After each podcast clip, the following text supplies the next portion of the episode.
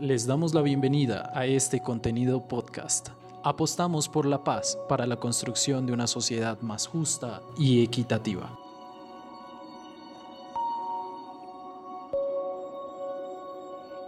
María Angélica Bueno es miembro del equipo de paz y reconciliación del Departamento para la Prosperidad Social.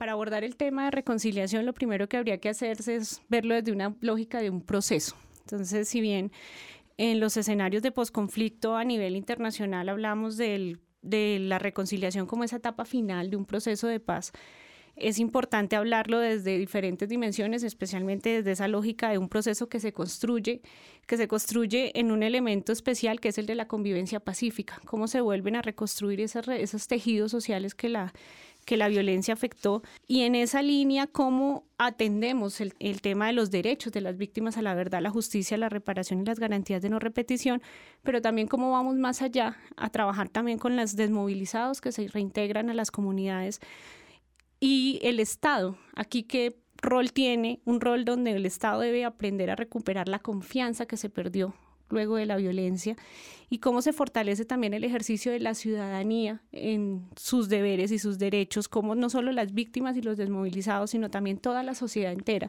El Estado juega un papel importante en los procesos de reconciliación. Entonces uno podría mirar los procesos de reconciliación desde una perspectiva comunitaria y este es estos acercamientos que hacen tanto las víctimas como los desmovilizados y las comunidades mismas cómo empiezan a reconstruir el tejido social. Pero aquí es muy importante que la reconciliación se vea desde una perspectiva de política pública. ¿Qué significa entonces una política pública de reconciliación? Es empezar a tomar medidas, acciones desde el Estado para empezar a fortalecer no solo estos procesos comunitarios, sino para repensarse acciones que fortalezcan tanto los derechos de las víctimas como que promuevan procesos, llámense productivos, llámense de fortalecimiento eh, comunitario, eh, participación ciudadana, pero también cómo desde esa línea se empieza también a repensar el Estado mismo, especialmente a nivel territorial.